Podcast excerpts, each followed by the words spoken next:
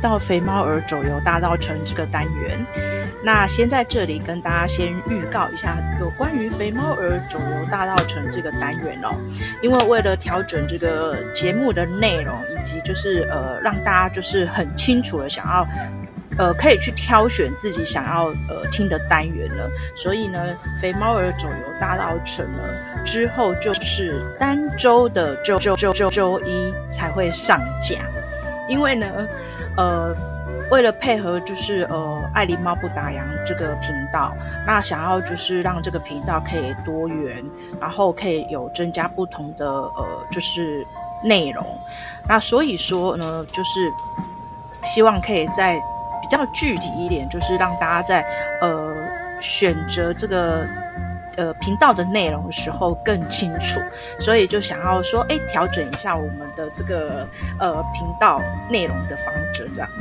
那今天想要嗯跟大家分享有关于大道城的嗯另外一个角度，呃，相信很多人来大道城呃走读的时候，通常都会看到很华丽的建筑。那如果你有呃听上一集呃就是肥猫儿走游大道城的。节目内容，呃，就会有提到说，走读的部分的话，其实大家都喜欢，呃，呃，带呃去看这个华丽的建筑。那我相信，因为有实体的这个呈现在你的眼前的话，就是特别会有呃感觉。那也很多的呃导览老师、走读老师也在这一个呃华丽的建筑。不止华丽的建筑，就是呃，一般还有这种街屋哦，传统的闽南式建筑或者红呃仿洋楼的建筑等等等，那也都会跟大家做介绍。可是怎么听来听去都是跟建筑有关系，然后就会呃提到很多的花呃浮雕啊、山墙啊、拱圈啊等等等等等等。那我常常就会跟大家提到，就是说来大稻埕的话，呃，不只只有看建筑，其实换一个方式，换一个视野，换一个角度来认识大稻埕，你你一定也会有不同的收获。那相信大家都对台湾歌谣应该是会比较，呃。呃，就是熟悉的就是，譬如说《望春风》《满春风》这条、这这 K、这条瓜，这条瓜，这个 K 盘。因为在一九三零年代的时候，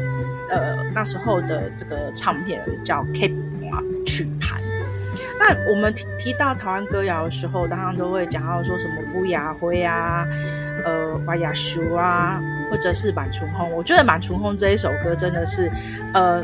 只要每次就问大家说，哎，知道台湾歌谣，几乎大家都会呃，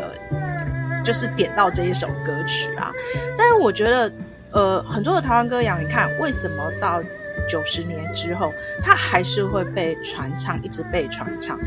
我觉得这是一个非常可以去探讨问题，而且就是说，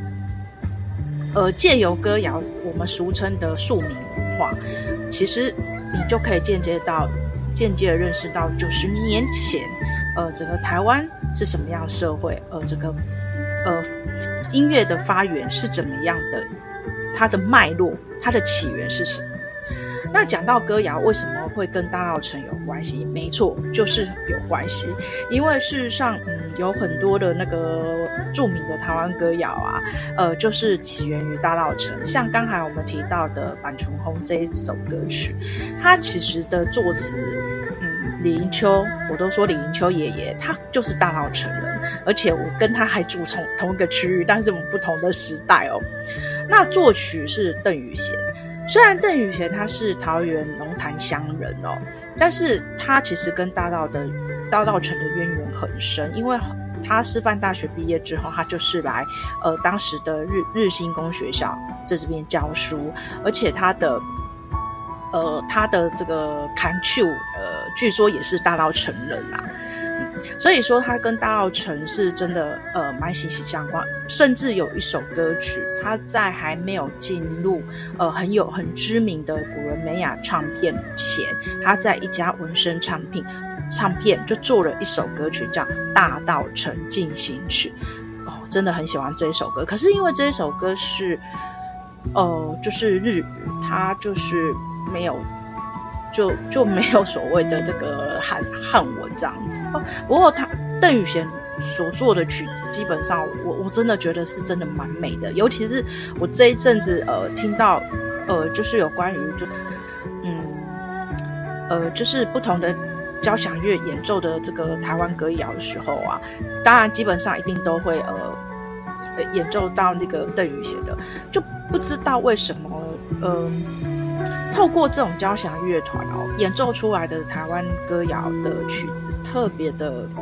美，我我觉得真的只能用美，不能再美哦。那像今天跟大家分享一下，我今天就就到呃我们的那个迪化街很知名的二零七博物博物馆嘛，那我去参与，呃，应该是说我去看他最后呃最后一个这个团队最后策划的最后一个展啊。那一进去，当然就是呃，开始先看这个周围的。可是相对的，可能因为这一阵子呃受到歌谣的影响，我的耳朵特别敏感，我就听到了，哎，整个这个博物馆的空间，它播放的是《月夜愁》，而且不是用唱，是这一听就知道是用交响乐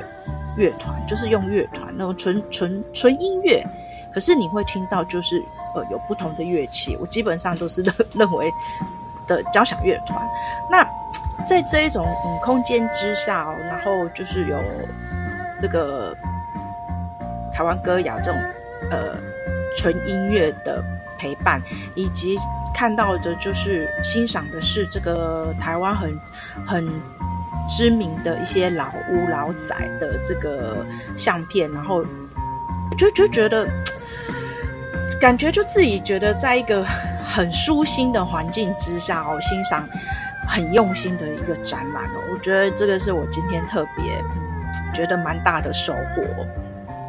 那回过头来啊，我们在讲台湾歌谣的时候，其实大家都忽略到，其实台湾歌谣本身它也算是就是说庶民文文化，也算是说在台湾它也算是一种歌呃文化歌谣文化。那其实。我相信，就是在一些很多的历史的这个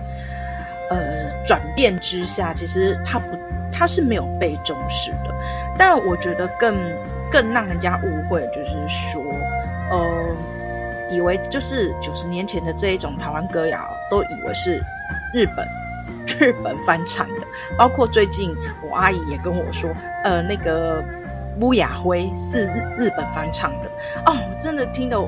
我说实在的，不是只有他，就普遍被认为是这样子。但我就觉得说，这也就是这几年，呃，政府单位还有很多的民间单位，呃，可能在这个呃努力之下，还有倡议之下，哦，大家就是在这个歌谣部分，就尽量再重新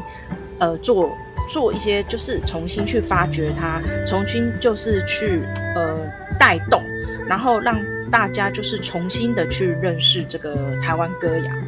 那真的台湾歌谣，如果说它的巅峰期跟发展期的话，其实就是从一九三零年开始到一九呃三七年、三八年这个黄明华，其实我都把它归类，大概有就是有八年的时间，其实可以说是整个是台湾歌谣非常黄金岁月，然后非常。这个巅峰的时期哦，然后在这一段时间才八年，可是他的创作量，呃，发行量其实是很大的哦。这也就是我也一直觉得蛮纳闷的是，哎，哇，在那个时代才短短八年的时间，居然可以，呃，很多的呃。很有才华的作词作曲家，然后呢，创作量又那么高，然后你又听到不同的曲调，甚至你就听到着这个呃唱这个曲盘里面的那个演奏的乐器是西乐，我就觉得这是还蛮蛮很值得去一个探讨的哦。那。那我相信很多的这个收藏家，其实在对这一方面是非常颇有研究的。那我觉得以前就是呃，还嗯，怎么讲，大可能就是比较封闭吧，大家就是对这边。对这一块不是很重视，那总觉得就是只有几位的这一种文史学者或者是收藏家，呃，很重视这一块。但我觉得，呃，不知道是因为我回回头认识自己的家乡的时候，我就发现，呃，相关的这个台湾歌谣的过往的资料就出现的特别多，而且我觉得还蛮开心的，就是说有些收藏家还不吝啬的会提供呃一些资讯，然后他收藏的这个 Cape 啊，然后放在网络上，或者是呃在其他的书籍都会呃搜寻得到，都会翻阅得到，就等于说对我来讲，呃这个是一个蛮幸福的事情。不然我觉得说，如果说要再去了解这个台湾。歌谣的脉络啊，我觉得真的在，我相信在十几年前应该是很困难的一件事情，因为资料太有限了。不过我我真的觉得说，现在甚至有很多的学校的那个学生硕士了，都来针对这个日本时期的台湾歌谣来去做很多的探讨，然后来做他们的论文的主题。那我觉得这是一件呃很棒的事情哦。然后希望自己可以再多多的去阅读啊，多多的去搜寻整理，然后再分享。呃，就是有在支持这个频道的听众们。那所以说呢，我就觉得说，要呼吁大家，就大家就是你来大稻城走读的时候呢，其实呃可以用呃曲盘的角度哦去认识大稻城。其实这时候的这个走读的角度。知道是在这个城区，但是就是循的这个城区的某一些路线，然后呢，去了解当时的台湾歌谣的背景，包括作词作曲人的故事，以及就是当时的这个音乐产业，这个音乐音乐产业的发起，以及到巅峰，到最后变成嗯，因为一个因为当时的一个政策的改。变，可以说是整个消失啊！这个从我觉得就是在这种走读的过程之中，那个心情这种忽高又忽低这样子哦。但我我觉得就是说，因为走读的时间很有限哦，那我们就会把这个呃再利用，就是发起到最后就是很巅峰的时候。然后呢，就是尽量跟喜欢大稻埕的朋友们做分享。